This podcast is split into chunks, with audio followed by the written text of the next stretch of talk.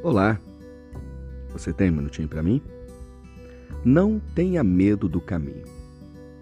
Às vezes, na nossa caminhada, o cenário ao nosso redor não é dos mais bonitos. E por conta disso, o nosso coração estremece.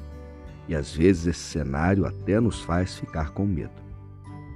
A palavra do Senhor nos diz: Ainda que eu ande pelo vale da sombra da morte, não temerei mal algum porque tu estás comigo.